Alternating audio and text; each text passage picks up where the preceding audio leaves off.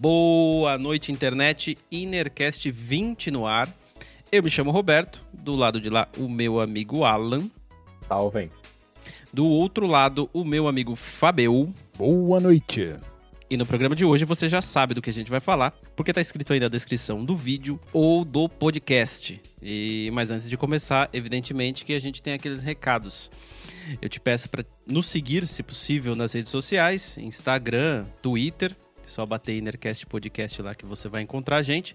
Ou ainda olhar na descrição aqui do vídeo do podcast que você consegue encontrar o link e, ir direto para a página sem ter que procurar nada. É bom você seguir a gente lá porque a gente de, eventualmente publica alguma coisa diferente, às vezes um corte de algum vídeo que a gente tenha gravado antes e pode te interessar e de repente você assistiu o episódio inteiro. É legal acompanhar por causa disso e também porque toda terça-feira a gente lança um episódio novo às 11 da manhã e aí você já vai estar esperto e vai conseguir receber essa notificação. Se você estiver aqui no YouTube assistindo a gente, dá uma passada no Spotify ou no agregador de podcasts que você encontra a gente por lá e você pode escutar a gente enquanto você lava a sua louça ou se você estiver escutando a gente no Spotify e de repente querer saber como que são os nossos rostos aqui falando esse monte de baboseira que a gente sempre fala, dá uma passada no YouTube, se inscreve no canal, curte lá o vídeo, é, que você ajuda a gente bastante e além de tudo tem a oportunidade de nos ver. Antes de começar, aquele velho disclaimer de sempre, tudo que a gente fala aqui são é, tudo baseado em experiências pessoais, a gente espera que a gente não ofenda ninguém e nunca tenha ofendido Caso tenhamos feito, peço desculpas. E seguimos para o assunto aqui. Esse, o, esse tema foi uma ideia do nosso primeiro, acho que é o primeiro ouvinte que a gente teve, né, Fabio? O nosso primeiro espectador, o nosso amigo Cláudio. E ele, ele comentou isso com o Fabio né, durante a semana, e o Fabio comentou com a gente no nosso grupo. E, pô, parece ser um assunto muito interessante, né? Será que a tecnologia tá deixando a gente meio lesado, cara? Será que a tecnologia tá fazendo as crianças ser menos inteligentes do que as crianças de antigamente? E aí pesquisei algumas coisas. Eu sei que o Z também trouxe alguma informação interessante de um estudo ali. E, mas eu achei uma matéria, cara, do Tecmundo uma matéria de 2013, velho. É uma matéria antiga. E o nome da matéria é Cinco tecnologias que estão nos deixando mais burros. Olha só, lá em 2013, hein, cara? Isso não é uma preocupação é, de hoje. Já vem de tempos, quase 10 anos. E aí é legal porque assim, eu, eu separei aqui as cinco tecnologias que eles estão falando na matéria. Eu vou falar aqui só para vocês verem que louco, né? Porque era 2013 a época. Então, assim, tem coisa que a gente aqui nem pensa mais nisso. Tipo, por exemplo, o GPS eles apontam que o GPS ele pode te deixar um pouquinho mais burro, porque é o seguinte, você não tem mais que pensar, é, é, você perde a sua noção de navegação. Então, eles até falam, citam um termo chamado memória de navegação espacial fica adormecida, fazendo com que um setor cerebral que trabalharia no momento seja completamente inutilizado por algum tempo. Bom, eu já me ferrei, porque eu não saio eu não vou para lugar algum sem usar o Waze. Eu acho que na época eles citaram GPS porque provavelmente o Waze não estava tão na modinha, né? Era mais Google Maps, sei lá. E. Bom, eu já me ferrei nessa, cara. Nessa daí eu já perdi. A segunda que eles falam aqui é a calculadora. Uma calculadora é meio óbvio, né? A gente fica tão habituado a usar calculadora que, tipo, o cara usa para fazer conta demais. Evidentemente que atrapalha teu raciocínio lógico, né? Sei lá, teu pensamento. Você não. É, você deixar essa parte é, do raciocínio para um, uma calculadora, você deixa de usar, para de funcionar. O cérebro é igual um músculo, né, velho? Você tem que usar. E aí, a terceira coisa que eles apontam aqui é um smartphone porque o smartphone tem tanto recurso dentro de um smartphone que você acaba deixando de lado ter que pensar nas coisas, porque tá tudo na palma da sua mão. Então você não precisa mais lembrar e nem pensar em nada, né? Até comenta aqui com o pessoal, eu não tenho mais memória, cara, eu só tenho o Google. Então, assim, é, eu já comentei isso com o Fabio. Eu, eu lembro de tudo, eu lembro de todas as características de determinada coisa, ou fato, ou seja lá o que for, mas não lembro da coisa em si. Aí eu tenho que olhar, colocar as características lá no Google para ele me trazer o nome da coisa que eu quero, tipo jarra de suco. E eu não consigo lembrar. Eu acho que isso é um problema. Mas sei lá, a gente vai discutir isso daqui a pouco.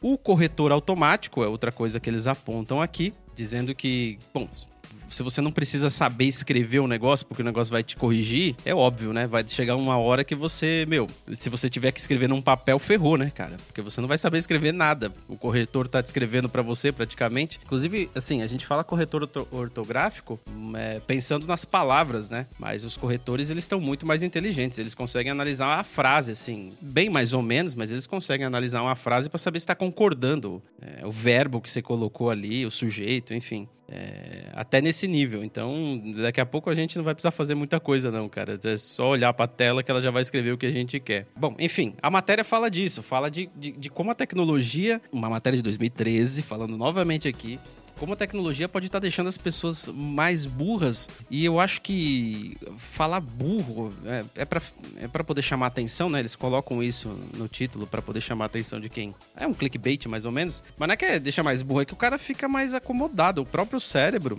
ele fica num stand-by, assim, pô, já que não tô fazendo nada, tô de bobeira aqui, é só dar scroll aqui na tela do celular e tá tudo ali. Então, beleza, se precisar de mim, me chama, mas também não espera muita coisa, porque eu tô muito tempo parado. Mas não sei. Aí eu queria saber o que, vocês acham aí. O, o, o Zi achou um, um, uma matéria interessante aí, né, Zi? Sim, é, nela, acho que fast forward aí uns sete anos e há um estudo divulgado aqui pela BBC News uh, Brasil falando que a, a, geração atual está demonstrando um quociente de inteligência, ou QI, é, mais baixo do que a anterior. É, os conhecidos nativos digitais, que são os primeiros filhos com, com QI inferior aos pais, estão é, sendo registrados em diversos lugares do mundo e tal. Estamos falando de Noruega, Dinamarca, Finlândia, é, França e Holanda e tal. Isso quem, quem divulgou é um neurocientista francês, o Michel Desmourguet. Depois a gente pode colocar link aí também para essa, essa matéria. Mas dizendo que ele nem cita o smartphone aqui, é engraçado que ele fala assim que o, que o, o QI está diminuindo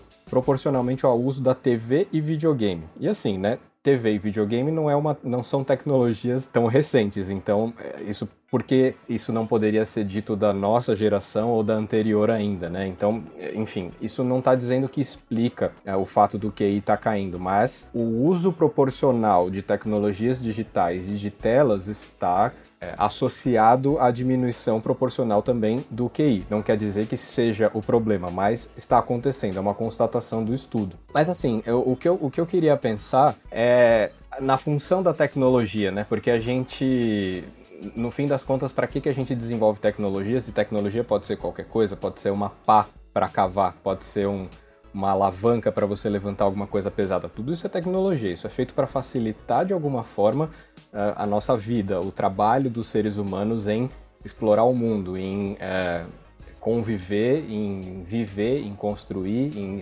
enfim, o que o ser humano quiser fazer em seguida. E ela fez isso. A tecnologia tem facilitado grandemente muitas tarefas. E eu fico pensando se a tecnologia digital não, não tá querendo não, a gente não quer, em, últimos, em, última instância, ser mais burro, digamos assim, entre aspas, né? Se a gente não quer, no fim das contas, que uh, robôs e inteligências artificiais, enfim, façam o trabalho pesado, o, aí, aí que tá, né? O trabalho pesado de pensar. A gente já tá achando que o trabalho de pensar é pesado, né? Pra você ver como isso já é o mal da minha geração, nem da, nem da, da próxima. Mas. Uh, e no fim é isso que a gente quer, é isso que a gente quer que a, que a tecnologia faça pra gente, que a gente não precise se esforçar tanto para poder solucionar problemas, que acho que é uma grande coisa que está no estudo. O que o QI avalia, uh, os testes de QI avaliam é a solução de problemas. E a gente tem muitos problemas hoje solucionados, a gente, né, mundo ocidental, uh, civilizações mais digitalizadas, etc. Não, tô, não posso generalizar o mundo inteiro, mas a gente tem muitos problemas resolvidos de maneiras muito mais simples hoje. E aí eu fico me perguntando se não é isso mesmo, se, se tá certo, se, se não estamos fazendo tudo tão certo com a tecnologia que as próximas geração, gerações estão se saindo mal nos testes. Isso não quer dizer que eles estejam mais burros, eu acho isso é muito, muito reducionista, né? É, acho que as gerações próximas estão, como o Beto falou, mais acomodadas. Mas não quer dizer que elas estejam mais burras, na minha opinião. Eu só acho que elas têm outros focos e os neurônios talvez estejam fazendo conexões diferentes agora. E, e um teste de QI antigo, ele já não mede as capacidades estão uh, as, as, novas capacidades, enfim, e outras habilidades que as crianças de, de hoje podem ter, como, como media as da geração anterior e anterior e por aí vai, né? O teste de QI já, já deve ter pelo menos aí uns 60, 70 anos, não sei exatamente a idade, depois a gente pode pesquisar. Mas, sei lá, eu tô achando que não, eu, eu, eu tenho, tendo a discordar de que estão ficando mais burras as próximas gerações, elas só estão ficando de um jeito pensando muito diferente. A gente ainda não entendeu como é que isso está acontecendo. Uma ferramenta é uma tecnologia. Ok. É, e é, eu lembrei do controle remoto, porque tem o papo de que, assim, o controle remoto deixou a gente mais sedentário, mais gordo. Você não precisa mais levantar para trocar o canal da televisão, né, cara? Você troca, é, você troca sentado no sofá. E quando o controle não tá ali perto de você no sofá, você fica esperando alguém passar pela sala para você pedir, né? Pra pegar na mesinha que tá do lado. Mas ok, porque isso te deixa, é, deixa a tua parte física, né? Teu muscular ali sedentário e preguiçoso, né? Com o tempo você não vai conseguir levantar nenhuma caneta. E aí eu penso no seguinte: será que o efeito é, da, de você não usar o raciocínio lógico, você não usar teu cérebro para fazer conta, vai, citando o um exemplo da matéria que, do Tecmundo ali, será que o teu cérebro não vai ficando meio molenga, cara? E aí você vai, vai perdendo essas capacidades. E aí, é, eu, eu, eu, encaixo essa pergunta numa outra, assim, que assim. Será que não é isso mesmo? Não é assim que tem que ser, que nem você acabou de dizer? É, porque as ferramentas que a gente tem hoje, é, falando até do próprio GPS, vai, do Waze, cara, assim, isso não. Vai, só se o mundo acabar. Mas o Waze não vai deixar de existir. E se ele deixar, vai ter outro Waze. As pessoas vão continuar usando o GPS para se locomover, porque é isso, entendeu? Ninguém vai mais pegar um mapa, abrir um mapa, ficar calculando onde é que tá, vendo rua, porque isso não se faz mais necessário. Até o mapa é uma tecnologia, né? Houve um tempo em que não existia mapa, até que um dia um cara inventou o um mapa, esse colocou lá num papel e aí todo mundo, oh, não, me presta isso daqui, cara, que eu não quero ter que ficar lembrando em qual árvore que eu tenho que virar a direita para poder chegar na minha cabana, entendeu? Então, é, será que não é isso mesmo? É assim que tem que ser?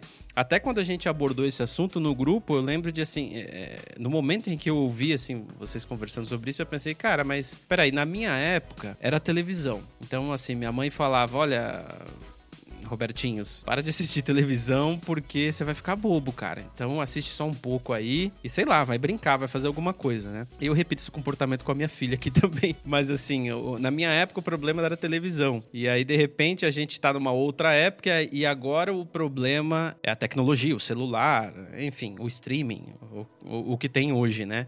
E aí eu penso, será que o problema não é a geração antiga tentando encontrar um problema, cara? Em vez de simplesmente é, deixar a coisa rolar e acontecer? É, é óbvio que existem problemas, tá? Não tô dizendo que tudo é perfeito. Mas assim, é, mas também não é o fim do mundo, não sei. Você pode estar tá na dica de um caminho certo, Roberto, porque existem outros estudos científicos também que tentam determinar a veracidade do teste de QI como sendo um teste de inteligência válido para início de conversa. E se a gente não puder determinar isso, então o assunto ali já meio que se esvai. Mas fora isso, é aquele negócio. A gente estava falando de é, tecnologias, o mapa como ferramenta, por exemplo, né? É, um GPS é uma ferramenta de navegação. Uma calculadora é uma ferramenta de cálculos. E, e elas são perfeitamente válidas. A gente estava falando sobre ferramentas no último episódio. Uma parafusadeira, por exemplo, ela vai evitar que você caleje a sua mão e fortaleça os seus músculos na hora que você está apertando o parafuso. Mas é legal porque aperta mais rápido. Assim como é mais fácil você colocar um destino num GPS do que ficar folhando o mapa até você chegar no, no seu destino, né? Precisar de um copiloto ou parar o carro para poder fazer uma verificação, esse tipo de coisa. É claro, existem os seus inconvenientes. A partir do momento que a gente não tem mais o, um treino é, intelectual para esse tipo de tarefa que a gente está delegando para essas ferramentas, no momento que houver um colapso da civilização, um colapso tecnológico, a gente vai meio que estar tá ferrado. Mas qual a probabilidade estatística disso? E supondo que isso venha a acontecer, Acho que a gente já fodeu com o mundo o suficiente que o próximo colapso da civilização a gente vai ter coisas mais profundas para se preocupar do que o quanto a tecnologia emburreceu a gente. Porque provavelmente a gente já vai mais ter uma atmosfera para viver. Então eu realmente não sei se isso é um problema. Perfeitamente. É. Olhando por esse lado, né? Então acabou aqui o episódio, gente. Desculpa, não chega a ser. Cara, eu fiquei ouvindo vocês falando de mapa é, e de. E uma coisa que a gente não citou ainda, que é a busca na, nos, nos, sistemas de busca. Vamos ter que falar Google porque não existem mais muitos, né? Em, no, nos quais as pessoas confiam para poder fazer as suas pesquisas. Uh, eu tenho um filho de 8 anos e um de 5. Ambos já utilizam largamente a pesquisa por voz para, enfim, encontrar o que quer que eles queiram sobre o assunto que eles queiram saber mais. Aí eu fico, às vezes eu me pego olhando eles fazendo isso e eu fico pensando como eu faria com a idade deles eu simplesmente ia, eu, eu, ia levar mais tempo, porque eu ia pesquisar numa enciclopédia. Eu ia pegar, abrir uma enciclopédia, uma bela de uma Barça, né? É, procurar lá o verbete certinho, em qual tomo que tá o negócio. Vamos lá, eu ia demorar mais ou menos uns 10 minutos para encontrar por cima, né? O que eles encontram em questão de 5, 10 segundos. Mas uh, isso os torna de, de alguma forma mais burros? Certamente não. Eles simplesmente têm outras formas de fazer esse tipo de eh, de questionamento sobre o mundo é, que são mais ágeis, que são mais rápidas. O que que isso qual é o potencial ruim em, em coisas desse tipo? Vai é, avançando um pouco nesse mesmo pensamento. Eles vão ter muito mais quantidade de informação em muito menos tempo. E aí a gente pode questionar se os cérebros deles, em crianças em tão, tão tenras idades, estão preparados para receber essa quantidade de informação e processá-las, né? Aí é que tá. A gente antigamente buscava uma coisa de cada vez. Eles podem buscar umas 50 em alguns minutos, né? O quão, o que daquilo eles vão tirar? O qual a informação que eles vão absorver de fato e qual a informação que eles vão utilizar de uma forma descartável ali, um, dois, e, e resolver o problema que eles tinham para resolver. Aí, aí a gente entra em outra questão. Precisa registrar tudo? Precisa processar tudo? Eu creio que quando você processa uma informação que você vai atrás, da mesma forma como a gente fazia na escola de copiar, né? A, a, a lousa para você ir memorizando aquelas informações que você está absorvendo com tempo para fazer isso, é, você fixa melhor. Agora, se, hoje em dia a gente precisa fixar essa informação tanto assim? A gente pode ser tão efêmero a ponto de ver um monte de informação e pegar só o que a gente precisa? Eu, eu realmente não sei, não sou, enfim, neurocientista como o, o autor do, do artigo que a gente estava lendo ali, mas é, eu só tendo a pensar de um ponto de vista muito leigo que o excesso de informação não necessariamente deixa burro, mas sobrecarrega. Eh, aliás, não, não há espaço para tanta informação é, dentro do nosso intelecto hoje em dia. Então, a forma como isso está sendo triado e absorvido por nós é muito diferente hoje, não só pelas crianças. A gente também recebe informação muito rápida. E, e o quanto disso, quanto o processo de assimilar essas informações contribui para que o nosso intelecto avance, para que a gente é, seja de fato mais é, inteligente, eu, eu não sei. Eu acho que isso pode contribuir negativamente mesmo. A, a quantidade de informação. Agora, a tecnologia em si, não. Eu não creio. Eu, eu, eu, continuo acreditando que não, porque são só formas diferentes de fazer as mesmas coisas, talvez mais rápido. O excesso de informação pode sim ser nocivo. Eu tava lembrando aqui de um filme. É que faz tempo que eu assisti, eu nem, é, assim, eu nem lembro direito, na real mas é, eu lembro mais ou menos, e o mais ou menos é o que eu vou falar aqui. É um filme que se chama Wall-E. Vocês já assistiram o filme do robozinho? filme da Disney. É uma animação. É um. É um. Bom, enfim, o plot é o seguinte: a Terra.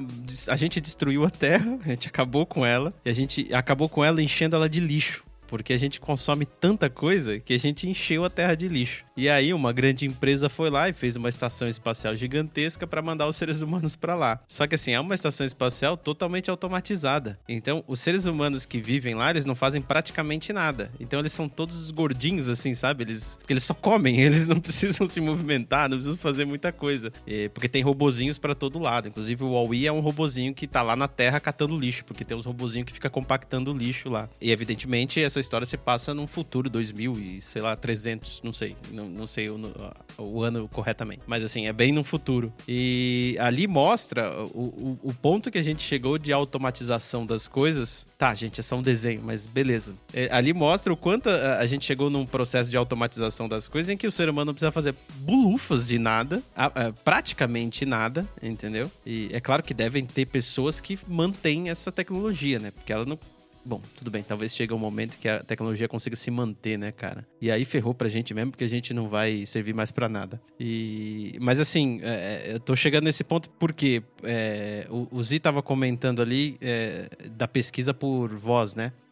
O seu filho faz, ele pega e pesquisa. Eu já vi várias crianças fazendo isso e tal. Eu acho, eu acho até assim, eu fico até impressionado porque eu olho para a criança e penso, cara, eu não sei se eu com a idade dele ia conseguir usar um equipamento, eu entender esse equipamento a ponto de conseguir utilizar da forma que eles utilizam, assim, muito rápido. E aí você comentou da, da enciclopédia. E aí, assim, é evidente que você procurar uma enciclopédia demanda muito mais trabalho. Ok, não tem problema. Só que além de demandar trabalho, te demanda algumas tarefinhas no meio do caminho. Por exemplo, você vai. A, o primeiro passo, quando você olha uma enciclopédia, você tem que procurar a, a letra. E, e tomara que esteja em ordem alfabética, a letra, né? Então, para você poder chegar no artigo lá que você quer. Daí você vai pegar. É, então, tudo se baseia em ordem alfabética, certo? Você vai passar por vários. É, itens dentro, vários é, artigos dentro da enciclopédia até chegar no que você quer, vai ler a respeito. A partir daquilo ali, que é uma informação que nem é tudo, é, é um pedaço de informação, você também consegue descobrir outras coisas, outros elementos para que você possa pesquisar em outros livros dessa mesma enciclopédia. E tu, fazendo tudo isso, você exercita o seu cérebro de várias formas, né? O primeiro deles é você procurar em ordem alfabética, ah, você saber o que é uma ordem alfabética. E a pesquisa por voz não meu, você não precisa saber nada, você precisa saber falar. E aí você vai lá e fala. Eu não tô dizendo que é ruim, eu só tô dizendo que, assim, é, são formas diferentes em que uma você tem muito mais trabalho e esse trabalho acaba te deixando um pouco mais atento para algumas coisas. A pergunta que não quer calar é: será necessário? A gente precisa realmente ficar atento à ordem alfabética das coisas? É, não é muito mais fácil você pegar a informação que você quer e trabalhar nisso, em vez de ficar perdendo tempo com esses degrauzinhos de nada que você tem que subir até chegar é, no andar que você quer da informação? Eu vou opinar o seguinte: eu acredito que nesse aspecto, sim, existe um malefício aí porque isso acaba é, afetando diretamente a parte de alfabetização. Se você tem muito fácil, sem precisar ler, justamente por causa do mecanismo de áudio, que já é uma tranqueira porque tem empresa adquirindo os trejeitos, como você fala para início de conversa, é, informação sobre você, mas fora isso, uma criança onde ela deveria, naquele momento, estar tá se esforçando para se alfabetizar, ela já tem acesso à informação sem a barreira do texto, isso é problemático, porque acho que, inclusive, parte do, dos estudos eles verificam justamente isso. É, as crianças estão se alfabetizando de uma forma meio tardia em relação às gerações anteriores, né? A gente aprendia meio que a ler escrever completamente na primeira série. Tem, tem crianças que estão numa etapa intermediária disso hoje na quarta. Então isso é efetivamente um problema. E aí,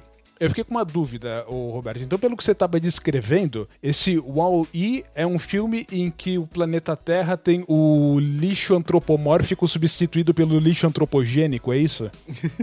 Mais ou menos. Você entendeu bem. Você devia assistir, não é, não é ruim, mas é uma animação. Cara, quando vocês descrevem esse. Quando o Beto descreve o processo de procurar numa, numa enciclopédia e o Fábio fala da, dessa deficiência de alfabetização, eu fico pensando que. Eu estou tentando chegar num, num lugar comum aqui, que é a questão do processo, né? Porque, como tudo é muito imediato hoje em dia, o processo se perde e o processo ensina. O processo ensina habilidades, o processo treina suas habilidades, como o Fábio já falou anteriormente também. Então você tem que procurar pela ordem alfabética, não é que necessariamente tem que estar tá, tá em ordem alfabética para ter uma ordem lógica, para você poder aprender lógica. Tem na ordem alfabética para você aprender um pouco da ortografia e da gramática da língua que você fala uh, nativamente. Então, é, tudo, todos esses processos estão sendo cortados, né? Estão é, sendo pulados, estão sendo avançados, tudo é muito rápido. Então, é, essa velocidade, qual é a serventia dela se ela está fazendo as crianças pularem etapas do seu próprio desenvolvimento? Não quer dizer que elas não estejam se desenvolvendo de outras formas, elas estão. Agora, realmente, é, existe sim essa, essa questão da alfabetização tardia. Não estamos excluindo aqui a questão da da escola, porque as crianças, é, tá bom, esse ano foi um pouco complicado, né, a questão da escola, mas em tese, as crianças estão ainda na escola na, no formato tradicional, ainda que muitas online, etc. Mas existe a figura de um professor, de uma professora, que transmitem esses conhecimentos, enfim. Aí a grande questão é como no dia a dia eles não utilizam mais tanto essas habilidades que eles estão sendo ensinados na escola é, da mesma forma que, que, que alguns anos antes, como a nossa geração foi ensinada, eles realmente estão queimando algumas etapas e, e, e, e, fazendo pontes muito rápidas que depois a gente tem que, se a gente nota essa deficiência no, no desenvolvimento, sei lá, como pai, como professor, a gente tem que sair correndo atrás para ver se a gente recupera esse caminho. Isso eu vejo acontecer com muita gente e isso sim pode ser uma, pode ser um, um,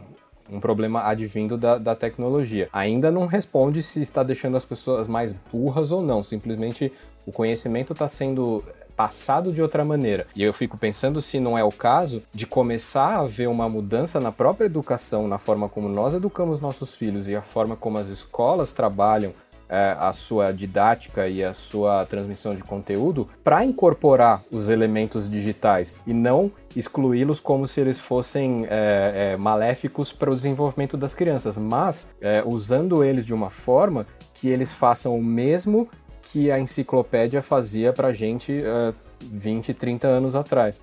Então aí é uma questão mesmo educacional, nem tanto de é, neurociência ou testes de QI, etc. É mais de a, a educação acompanhar as, as tendências digitais que não tem mais como retroceder. E, e não tem mais como os pais barrarem tanto as coisas a ponto de falar assim: você não vai usar isso porque você está ficando burro. Você não pode usar o celular porque isso aí está te deixando é, idiota. Você não tem como usar. Não tem como a gente fazer isso mais. Então, é muito mais o caso da gente começar a adaptar e, e, e sabe, entender como isso pode ser aliado do desenvolvimento do, do, do, nosso intelecto, não só das crianças, o nosso também, é, de adultos, enfim, é, para fazer isso ir para frente, porque não adianta você ficar tentando voltar para 50 anos atrás toda vez, porque não vai adiantar, a tecnologia já vai ter dado mil saltos na frente, né? É, eu ia chegar nesse ponto mesmo. É, o Fabio comentou ali da alfabetização e eu penso que será que de repente não é o ensino que não está conseguindo acompanhar a velocidade que as coisas estão acontecendo? Porque até falando até é, no atrativo mesmo, né? É, como a tecnologia, falando especificamente de tablets e celulares, né? É evidente, não, é aquilo que o Zi falou. Você não vai conseguir, é, a menos que você, sei lá, vá morar no mato e aí você também não tenha um dispositivo, porque se você estiver morando num, é, no perímetro urbano, não tem como, cara. Seu filho ou filha vai acabar vendo um coleguinha na escola, ele vai acabar vendo, em, enfim, no círculo social dele e não tem como você dizer que não, vai chegar uma hora que você vai ter que falar, ah, não, tudo bem, usa e tal. Não tem como negar, porque é uma coisa que faz parte da realidade e não tem para onde correr. E, e é assim, é, esses dispositivos, eles geram também uma distração, não só na criança, no adulto, mas assim, eles geram uma distração e, e, e eles chamam a atenção de uma forma muito mais efetiva do que a sala de aula, né? Do que o ensino comum. Eu tô falando aqui da minha época, né? Porque é, eu não entrei numa escolinha ainda é, esses tempos de alfabetização de crianças para ver como que é. Mas assim, eu imagino que lá não deve ter uma coisa assim tão atrativa quanto a criança ficar no celular, é, assistindo um vídeo, ou enfim,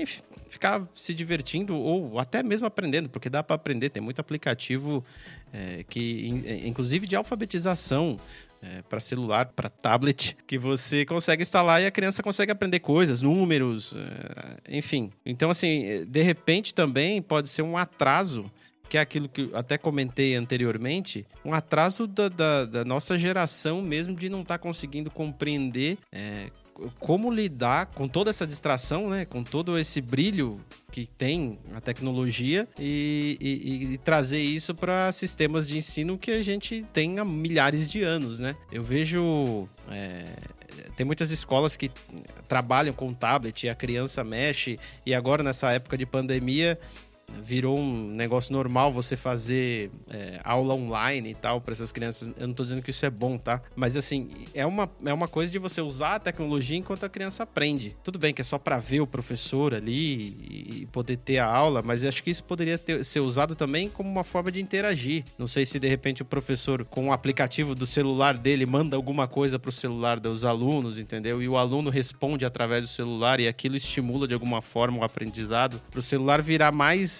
é, deixar de ser só a distração e passar a ser também o motivo pelo qual, porque não tem como, não, desculpe, não dá, não existirá mais um mundo sem que a gente utilize essas tecnologias. Ou o mundo não vai existir mais, como diz o Fabio, ou, ou vai continuar tendo o mundo e a gente vai continuar tendo essas tecnologias com esses facilitadores, né? Como o GPS, é, calculadora que é velho, mas enfim, é, GPS, você tem sistemas de busca, você quer fazer uma receita, sei lá, de qualquer coisa, você vai pra internet procurar receitas, não precisa ficar procurando o livro da tua avó, sei lá, ou da tua mãe que você tem aí, ou ligar para alguém.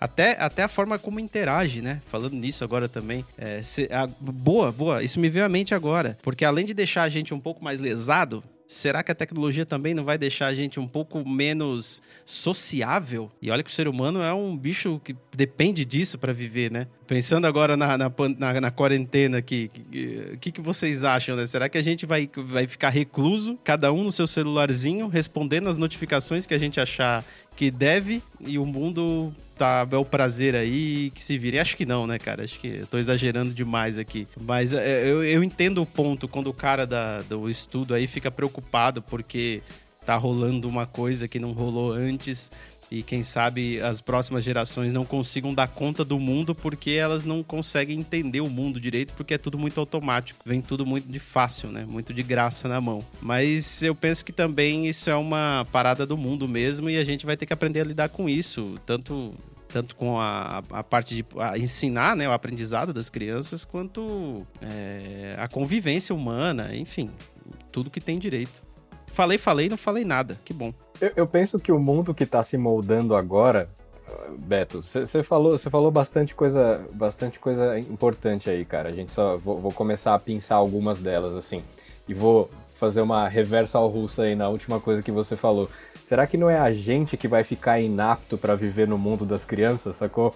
É, é, é, porque o mundo deles agora, é, desse negócio de pós-pandemia, é assim, cara. E assim, pode haver outras, pode haver outras ondas, pode haver outros problemas que nos é, que exijam de nós é, nos tornarmos mais reclusos de fato.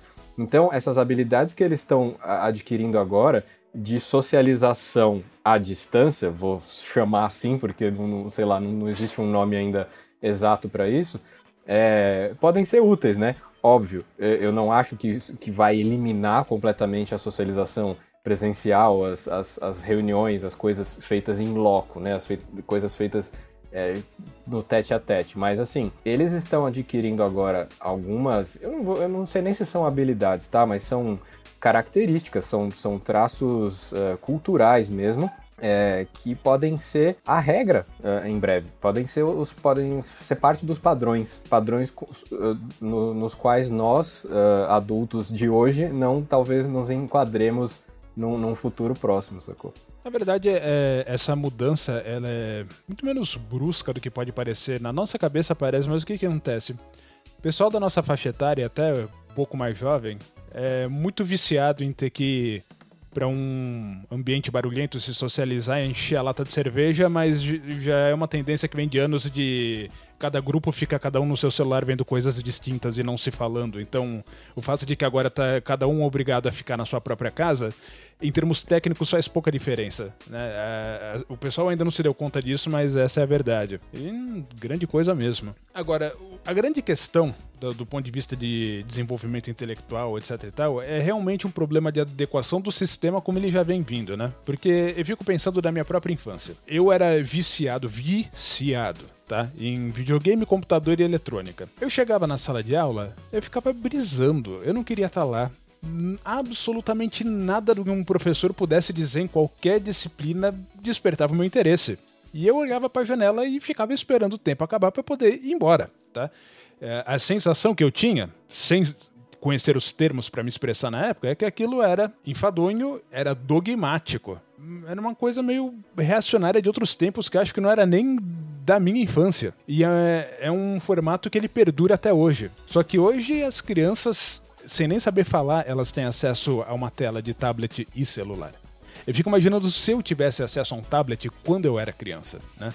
É, claro, não vou dizer que qualquer indivíduo seria tão viciado em tecnologia como eu era na época, porque a maioria das pessoas não são nem nerds para início de conversa. Mas a verdade é que hoje em dia é tão fácil você ter acesso a qualquer coisa a nível de informação que para você se interessar em uma sala de aula, eu imagino que deva ser objetivamente mais difícil.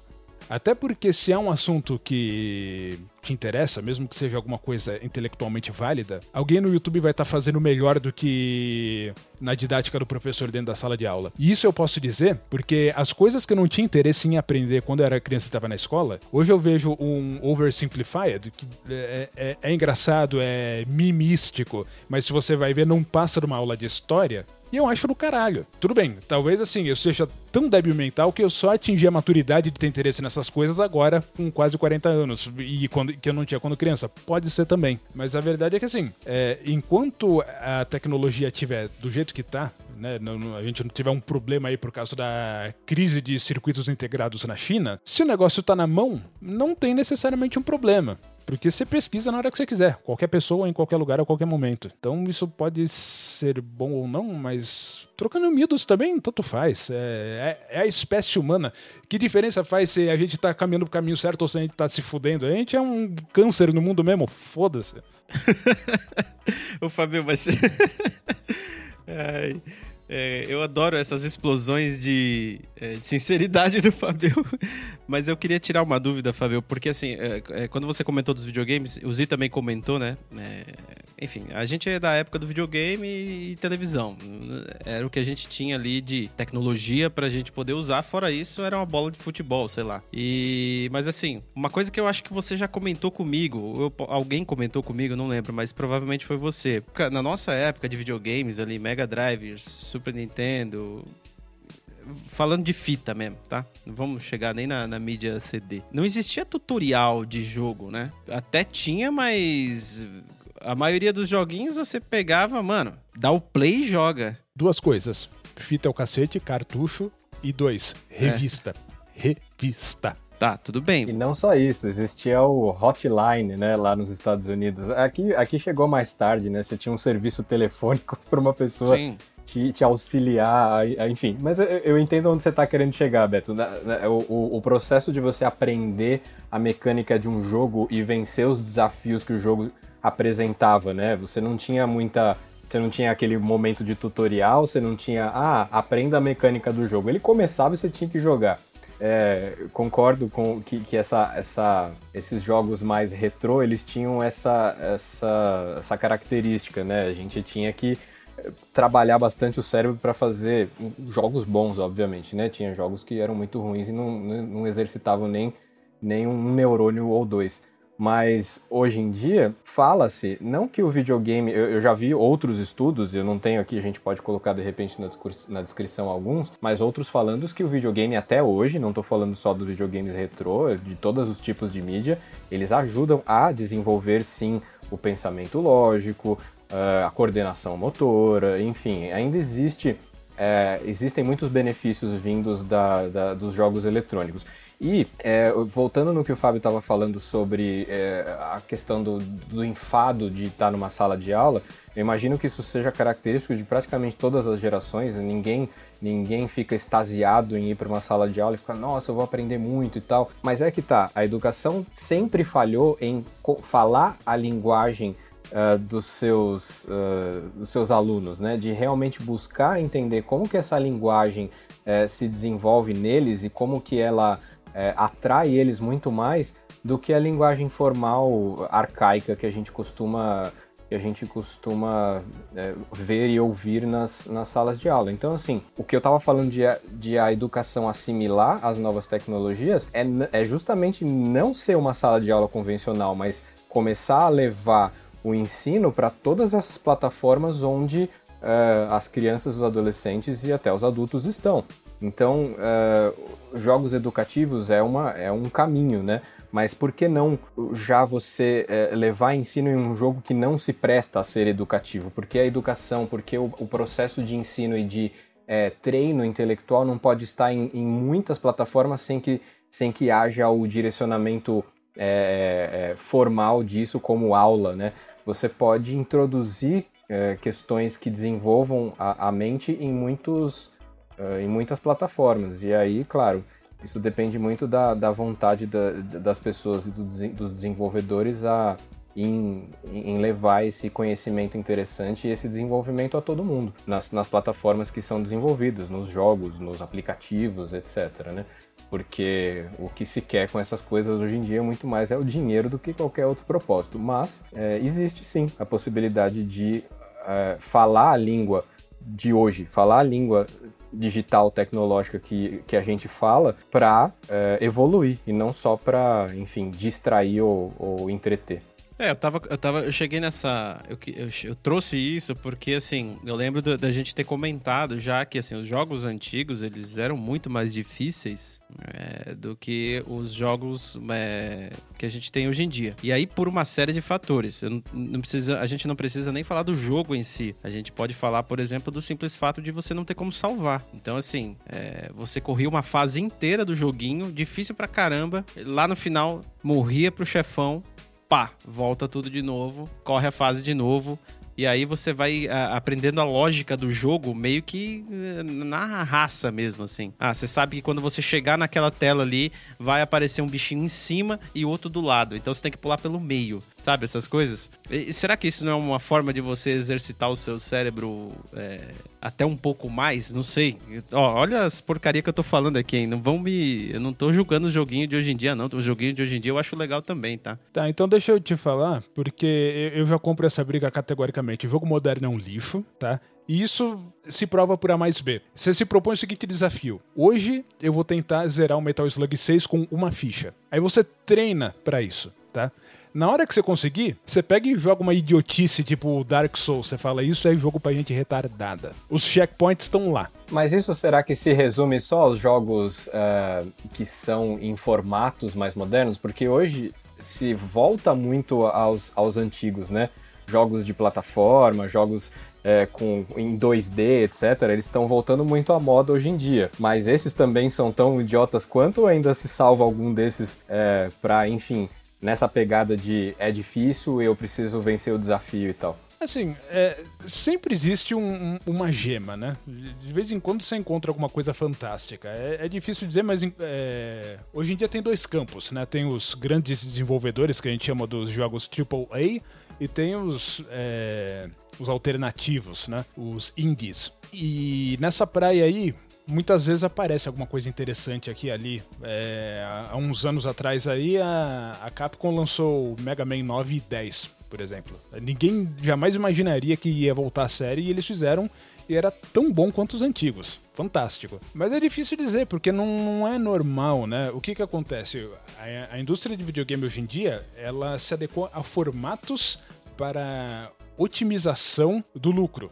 E ela precisa seguir esse formato. Então, o jogo, por que, que ele é um jogo longo? Não é porque ele é um jogo de 13 minutos que você vai passar um mês tentando zerar ele, né? Ele é longo porque ele tem que ser longo porque faz parte da propaganda. É, é, tá na spec sheet do jogo, né? Ele é longo. Quando você vai ver lá, é uma série de tutorial, né? O jogo te pega pela mão e fala: olha, você se esconde atrás daquela pedra, tem aquele carinha ali em cima com um, um, uma sniper. Você mira na cabeça dele e dá um tiro. Ele morreu? Agora anda ali, ó, vai naquele caminho. Tem um, uma linha azul aqui por onde você tem que ir. E aí você faz isso durante 50 horas e zera o jogo, entendeu? Ele é um jogo bacana porque ele é longo por essa razão. E ele não pode ser difícil de zerar porque eles querem te vender um novo na semana seguinte. Se você demorar um mês pra zerar porque você tá morrendo, você não tá comprando o outro porque você ainda não zerou o anterior. é, chegamos aonde eu queria. É, então, eu acho que é esse o ponto, assim. Então, tá, vamos usar o, o, videogame como o nosso fio aqui. A tecnologia, ela tá caminhando num processo de facilitar demais as coisas pra gente. É ruim? Não, é bom cara, eu não quero ter que ficar olhando um mapa quando eu precisar ir no endereço que eu não conheço, tá? Eu quero usar o aplicativo mesmo. Tô confortável com isso. Mas em outros aspectos pode ser ruim, como que é o, o, que o Fabio acabou de descrever, né? É, eu lembro disso aí, Fabio, de quando eu joguei, eu acho que foi God of War. Que assim, você chega numa tela que você não conhece, não sabe o que, que é, você nem sabe onde você tá. Só que aí a câmera do jogo te mostra o caminho que você tem que fazer. Ela mostra onde estão os obstáculos. Você tem que vir aqui, subir essa escada, pegar isso aqui e girar aquela manivela, sabe? Ele não deixa você descobrir. Aí você fala, ah, beleza, tudo bem. Aí você vai lá, tenta. Talvez não consiga de primeira, mas você já sabe o caminho porque ele te indicou. Não tô dizendo que é ruim, mas assim, é, é muito mais desafiante e, e, talvez isso te traga. Eu não sou neurocientista, né? Eu não sou ninguém. Mas assim, talvez te traga mais benefício de raciocínio lógico, né? Talvez te traga mais benefício pro teu cérebro se você tiver que pensar para fazer e não alguém vir segurar tua mão e te levar até lá, né? E, e, e, eu acho que nesse ponto é que a gente tem que ficar esperto com a tecnologia. De de repente saber que ela é importante para facilitar a nossa vida, mas é, ao mesmo tempo entender que ela pode ser muito prejudicial é, no sentido de não, não permitir mais que a gente faça as coisas, porque a gente não precisa. A gente tem ela aí para fazer. Isso que a gente está aqui no ano de 2020. Então, se você está em 2046 escutando este, este podcast e por um acaso o planeta ainda existe, é... a gente está falando de coisas totalmente velhas aqui. Vocês aí devem estar tá em carros voadores, que é o que prometem pra gente desde a década de 80. E, e, e então, assim, é, o que, que se espera? Se espera que a gente consiga pelo menos é, fazer essa balança aí entre o que é benefício e o que, que tá matando a gente. Até lá, a gente vai ter que descobrir como tratar isso com as crianças, porque elas não vão ficar sem a tecnologia. Ninguém vai impedir elas de ficar. É, e, e eu vou emprestar um pouquinho do fatalismo do Fábio aqui um segundinho para falar de do, do, seguinte aspecto da, da tecnologia hoje em dia. Ela se desenvolve para que ela seja, para que ela continue sendo vendida né? Assim, quem, ela, quem a tecnologia beneficia hoje muito mais é quem vende a tecnologia do que quem usa. Aí é que tá. Chegou um momento da história, e eu não sei exatamente onde ele, em, qual, em qual momento foi, é, que a tecnologia começou a se servir. Ela deixou de ser esse facilitador é, da vida e passou a ser um facilitador da, do, do lucro, enfim, né? Da, da, do sistema capitalista que a gente está tão acostumado a, a, a viver inserido, né? Então, hoje, a tecnologia, quando ela avança, qual é o propósito dela avançar mesmo, né? Porque, assim, é, é para é pra facilitar mais um aspectozinho da nossa vida, para a gente chegar até virar aqueles gordinhos que fica na, na plataforma flutuante do Wally e não fazer mais nada? Não é por aí. É, é mais para a tecnologia avança para que as pessoas queiram estar na próxima onda de avanço. Não importa o benefício que ele traz, mas a próxima onda sempre é melhor. A próxima tecnologia, a próxima. É, o número 2, o número 3, o número 4 daquela coisa que é muito parecida. Mas eu fico pensando se não precisa haver um, um movimento de é, retomada da tecnologia, da, do avanço tecnológico como um, um benefício para a humanidade, não simplesmente um, uma, uma forma de, de lucrar mais e manter as pessoas escravas da, das, das tendências. Né? A gente já falou disso aqui, é o consumo, né? É o eterno hype, né? É, isso acontece com filmes da Marvel, cara. É, sempre vai ter um novo para você assistir e é igual série também. É, o pessoal vai fazendo até onde dá. Game of Thrones está aí, né? Rodou, rodou mil anos e o final ninguém gostou. Eu acho que o final de nenhuma série ninguém gosta, tá? Isso deve ser uma regra. Mas é, é, é, é pelo consumo mesmo. Você chegou num ponto interessante mesmo, Alan, porque no final das contas é, a gente tá aqui pensando que, nossa, que maravilha, estamos evoluindo. Mas não, meu irmão, é só para você poder consumir mesmo. Nem precisava ter isso daí. É, o grande problema é que, assim, o, o altruísmo de para o bem da humanidade não é tão atrativo para os patrocinadores, né, dentro do modelo econômico em que a gente está inserido. E isso é o que dificulta as coisas. Você vê, por exemplo, é, essas soluções alternativas que a gente tem aqui de código aberto como sistema operacional, né? Esse que eu estou tentando usar agora para fazer essa gravação, que a gente, eu estou agora no Linux. E ele funciona, ele me permite fazer as coisas, mas é a muito custo, né? Ele é meio flake, porque não tem um, um empenho investido, não tem um capital para fazer isso girar como acontece no, no pessoal privado, uma Microsoft, uma Apple. E a mesma coisa com outras soluções que eu gostaria que tivesse, né? É, estúdio de gravação de som, edição de vídeo, esse tipo de coisa. Tem soluções fantásticas quando você tem que dar mussarela, mas o que tem de código aberto é o que alguém bem intencionado proveu pra gente e essa pessoa, ela tem um trabalho por fora, além de estar tá fazendo isso, e não tem tempo de desenvolver. Então é uma solução que deixa a desejar em relação a, a coisas que são fortemente investidas é, pelo, por esse modelo econômico capitalista que a gente tem. Só que como o meio corporativo está muito mais é, interessado em se preservar e em se expandir do que oferecer um produto efetivamente, é, não, não vejo uma solução para isso, né? Por exemplo, é, ano passado eu comprei a sétima geração de um Motorola e hoje estamos no final desse ano e já passaram duas gerações. E coisa que tecnologicamente praticamente não teve diferença, foi uma diferença estética e muito pouco ou quase nada além de perfumaria. Então, são números, aquilo que você falou, coisa feita para vender, é um cereal, né? Aquele é o 7, esse é o novo, o 8 agora tem o 9. E é para te deixar com aquela pulga atrás da orelha. Nem começou a viciar a bateria ainda, mas já tem dois mais novos. Eu tô desatualizado. Eu tenho que começar a juntar uma grana. Então é isso mesmo. É isso que a gente tá, a gente tá chegando aqui na obsolescência programada, né? Não, a gente já passou da obsolescência programada. Ela é o nosso padrão, né? Já tem muitos anos. Sim, não, eu tô falando do papo. No nosso papo aqui, a gente tá chegando na obsolescência e programada. E a obsolescência é programada dos nossos cérebros, olha só. Olha que bela finalização de episódio. Você que tá escutando esse episódio, você devia estar tá lendo esse episódio em algum lugar. para você exercitar a leitura. Seria muito melhor do que ficar só escutando a gente falando aqui ou assistindo aí no YouTube. Bom, então é isso, gente. Vamos ficando por aqui, te agradeço por ter chegado até agora e vamos partir para aquelas dicas culturais incríveis, que é para você, para ver se você exercita o seu cérebro aí e não deixa ele virar uma gelatina. É... Vamos lá, Zi, quer começar? Bora. Como sempre, eu pensei segundos atrás nessa recomendação, mas é, é uma que eu, eu considero muito boa, porque sempre que eu penso em crianças, relação com tecnologia, uso excessivo de telas, etc e tal, eu me lembro desse filme que é de 1985, um, um filme americano chamado Daryl. É D-A-R-Y-L. É uma sigla, tá? Obviamente eu não vou saber o que, que a sigla quer dizer agora, mas tá lá na, na descrição. Enfim, é um menino que tem um, um ele é um androide, né? Ele tem um, um chip na época falava-se chip de computador, né? A gente, nossa, um chip, era uma coisa muito louca. O menino tinha um chip no cérebro. Ele, ele, ele era um processador de informação. Ele era uma arma militar. Ele era um projeto é, do, do exército americano para, enfim, provavelmente, né, Guerra Fria, devia ser para acabar com os russos e tal. Nem lembro se era isso, mas não, não, não teria muitas dúvidas se fosse. É, acontece que o, esse filme foi mostrado para mim pela minha mãe, pelo meu tio na época, eles eram muito entusiastas dessas coisas. Nossa, um filme que fala.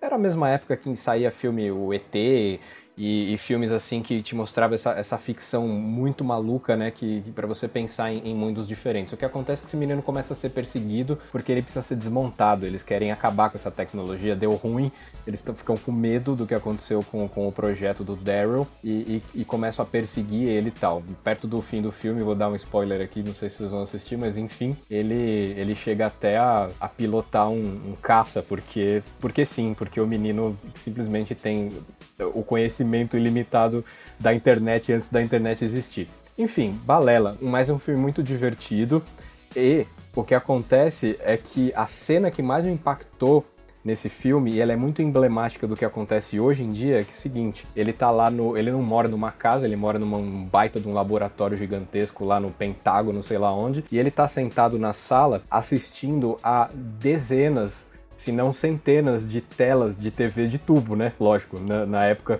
aquele monte de TV, mas ele estava assistindo todas simultaneamente. E aquela cena me impactou muito quando eu era criança, eu assistindo aquele filme, não foi quando lançou o filme que eu assisti, foi foram alguns anos depois, eu era muito criança quando o filme foi lançado, mas um tempinho depois eu fui assistir ele já, já mais velhinho, e aquela cena me impactou tanto que eu falei assim, nossa, que loucura, uma criança assistindo dezenas de televisões. Não é muito distante do que está acontecendo hoje em dia, as crianças olham para certamente mais de uma tela por vez, sem crise nenhuma, elas estão olhando, a atenção delas tá ali, tá ali, tá ali, tá inteira em cada coisa?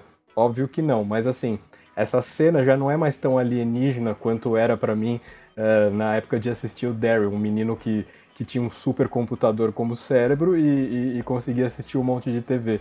As crianças todas se desenvolveram para virar um Daryl da vida. É um filme divertido, a gente tem que abstrair, lógico, um pouco essa parte da, da fantasiosa e tal, mas é, é, é uma, é uma aventura, né? Você, no fim das contas, você está torcendo para o menino para que ele ele saia e vá, vá dominar o mundo e vai fazer as coisas que ele quer fazer e cresça e apareça. Daryl. Hum, totalmente excelente. É, fique tranquilo, a gente vai colocar tudo na descrição do podcast e do YouTube do vídeo, né? Então é só descer lá a barra de rolagem e clicar no link que você vai chegar na dica cultural. Eu vou dar uma dica cultural aqui, que é de um joguinho. O Fabio vai me xingar, mas é um joguinho de celular. Cara, mas é um joguinho muito legal, cara. É um joguinho chamado Funcade. A gente vai colocar o link aí na, na descrição.